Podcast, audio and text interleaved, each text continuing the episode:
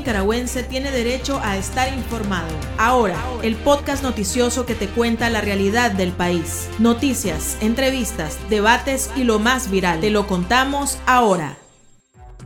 Bienvenidos al podcast de Artículo 66, les saluda Wilmer Benavides. Marlin Balmaceda nos presenta un vistazo de los titulares que han marcado este día.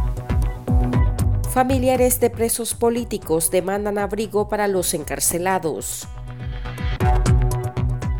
Israel califica de vergüenza y afrenta a las víctimas la presencia del Iranín Rezai en Nicaragua.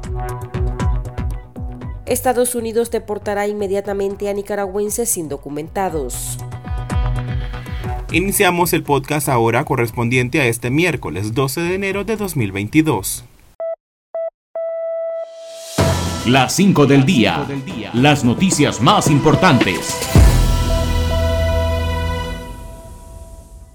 Familiares de los presos políticos cautivos en la Dirección de Auxilio Judicial, conocida como el Nuevo Chipote, demandaron al régimen que se le permita ropa de cama y cobijas a sus parientes encarcelados. La dictadura de Daniel Ortega tiene en las celdas del Nuevo Chipote a más de 40 líderes gremiales y de oposición, entre ellos unos 14 adultos mayores. Sus familiares, a quienes no les permiten las visitas periódicas como le otorgan arreos comunes, señalan que sus parientes presentan un grave deterioro en su salud física y mental, desde que el régimen ordenó encerrarlos a las puertas de las elecciones de noviembre de 2021.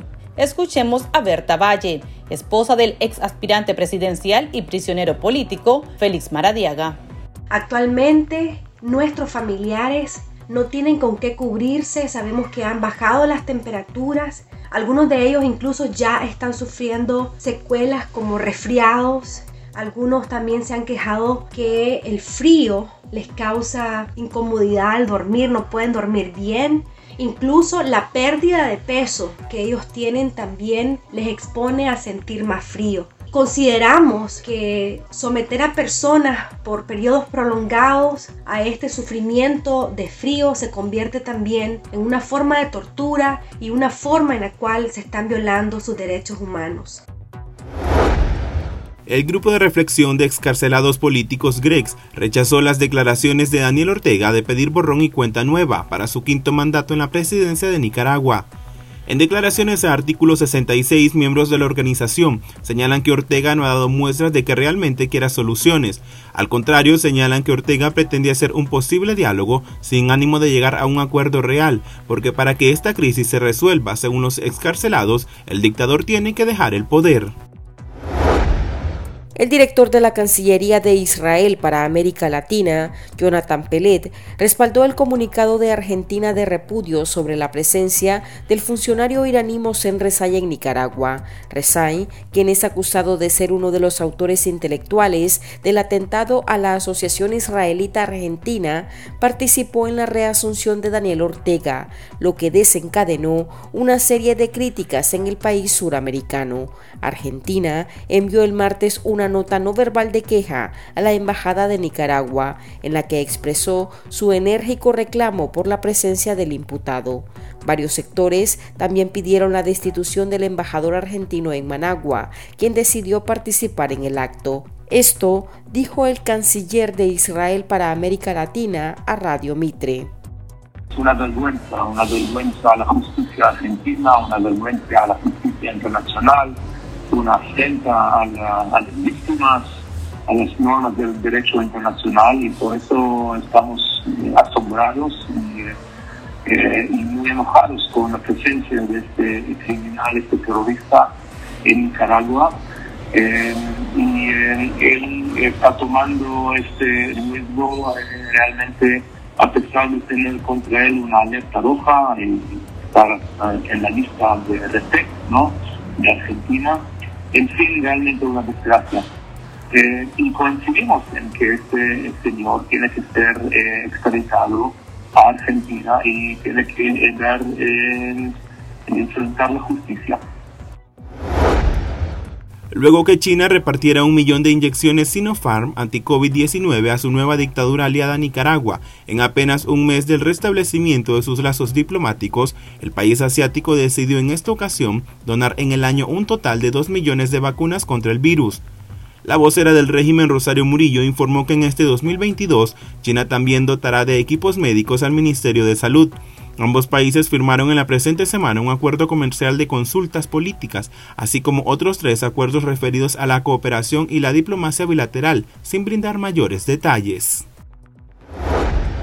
La Organización Panamericana de la Salud OPS informó este miércoles que Nicaragua ha logrado alcanzar el 45% de la cobertura total de vacunación contra el COVID-19. Sin embargo, el país sigue sin reportar a la entidad la circulación de la variante de preocupación Omicron.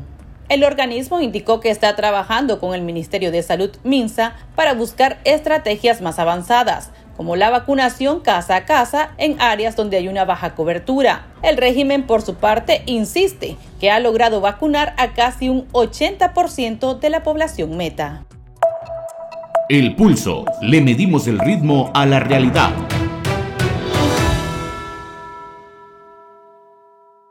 El Departamento del Tesoro de Estados Unidos anunció el lunes nuevas sanciones contra seis funcionarios del régimen de Nicaragua. El país norteamericano apuntó en esta ocasión al ex general del ejército Ramón Calderón Vindel, presidente de la junta directiva de la empresa nicaragüense de minas, Eniminas, porque el gobierno de Ortega aumentó su participación en el sector minero, especialmente en la extracción de oro a través de empresas conjuntas con empresas privadas. La estatal fue creada en 2017. En ese entonces, el régimen ubicó a Francisco López o Chico López como presidente de la empresa, descabezado luego al ser sancionado por Estados Unidos. El investigador en temas de seguridad y crimen organizado Douglas Fara habría explicado las razones por las cuales el oro se convirtió en el principal rubro de exportación en Nicaragua en 2020 según él, en completo contubernio con el régimen de Nicolás Maduro de Venezuela. Según el investigador estadounidense, sale mucho oro ilegal de Venezuela.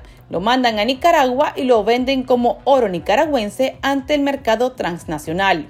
El economista y analista político Enrique Sainz explicó por su parte a artículo 66 cuál es el impacto del oro en la economía nicaragüense y precisamente en los trabajadores de minas el producto estrella de Ortega es el oro. El oro ha pasado a ser el principal producto de exportación de Nicaragua, el que genera más ingresos, más que el café, más que la carne, que eran los productos tradicionales. ¿Qué ha ocurrido con el oro? Que sabemos, ¿verdad? Que lo que deja nada más es desiertos en, eh, en los lugares donde se explotan las minas, además de los daños a la población que como resultado de la pandemia, desde el 2019, 2020, 2019 ya por otras razones también, el precio internacional de la onza de oro ha aumentado de manera espectacular. De tal forma que en los últimos años la onza, la onza de oro, ha aumentado en alrededor de 500 dólares la onza. Entonces, como eso es un aumento espectacular, en los ingresos por exportación, eso se registra como parte del crecimiento económico, porque uno de los abonos, una de las cuentas que abona a el crecimiento económico son las exportaciones. Bueno, si las exportaciones de oro han crecido de manera espectacular como resultado, no que haya habido un aumento espectacular de la producción, sino que ha habido un aumento espectacular del precio internacional. ¿A quién le quedan? Centenares de millones de dólares en aumento en los ingresos de exportaciones. Pues a las empresas mineras. ¿Cuántas empresas mineras hay en el país? ¿Y quiénes son los dueños de esas empresas mineras? Porque uno podría decir, bueno, si aumentó en 500 dólares la onza y han aumentado de manera espectacular las exportaciones, quiere decir que han habido tendaladas de trabajo que se han generado. ¿Y qué resulta? ¿Sabes cuánto? ¿Cuántos empleos, de acuerdo con las cifras oficiales, verdad? Yo no digo, yo calculo, yo estimo, no. Las cifras oficiales dicen que los trabajadores del sector minero no llegan a 6 mil, no llegan a 6 mil trabajadores y el crecimiento del empleo ha sido de unos centenares. Y entonces uno dice, bueno, y entonces cómo es que ha aumentado tan, de manera tan espectacular las exportaciones y no se ha aumentado el número de puestos de trabajo. Y entonces uno se puede preguntar, bueno, a lo mejor es que los trabajadores mineros se están chineando, ¿verdad? Y estos que están gozando de esta bonanza espectacular del aumento de los 500 dólares por onza, lo están distribuyendo entre los trabajadores, ¿verdad? Mineros. Y bueno, y uno va a buscar cómo se ha comportado el salario de los mineros en, en las cifras del Banco Central y resulta que, el que los salarios reales de los mineros también han disminuido.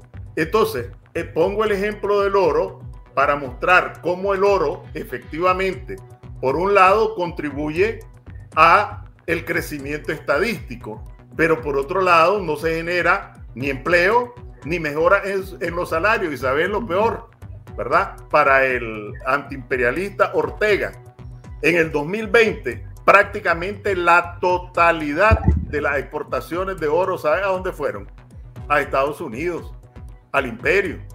Entonces resulta de que estos personajes, y hay que ver que eh, cuando el río suena, piedras trae, dicen que eh, parte del cogollo, parte de la argolla que rodea a Ortega son socios y coimeros de las empresas mineras. Entonces ahí les queda una parte.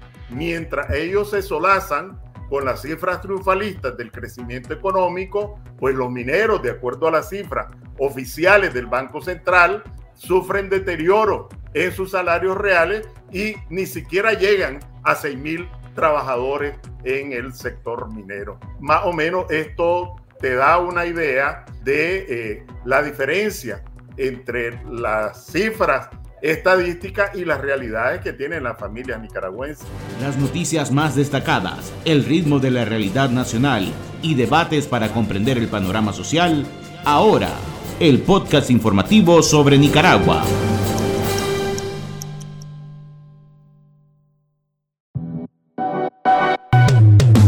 Tendencias, la viralidad de las redes sociales. La Embajada de los Estados Unidos en Nicaragua advirtió este miércoles a los nicaragüenses no ingresar de manera irregular a su territorio. De lo contrario, serán deportados inmediatamente. La sede estadounidense en Managua informó que si llega a la frontera de Estados Unidos de manera irregular, solo o acompañado, será deportado y aconsejó a los ciudadanos a no creer en las mentiras de los coyotes o traficantes de y no iniciar un viaje en vano. Agregó que el Departamento de Seguridad Nacional ha reanudado los vuelos de deportación expedita para los que no tienen una base legal para permanecer en Estados Unidos. Aquí termina el episodio de ahora de Artículo 66. Continúe informándose a través de nuestro sitio web www.articulo66.com. Síganos en nuestras redes sociales, nos encuentran en Facebook, Twitter e Instagram y suscríbase a nuestro canal de videos en YouTube. Hasta la próxima. La información veraz y de primera mano está ahora. No te perdás el podcast noticioso que te cuenta la realidad del país. Compartí y pasa la voz.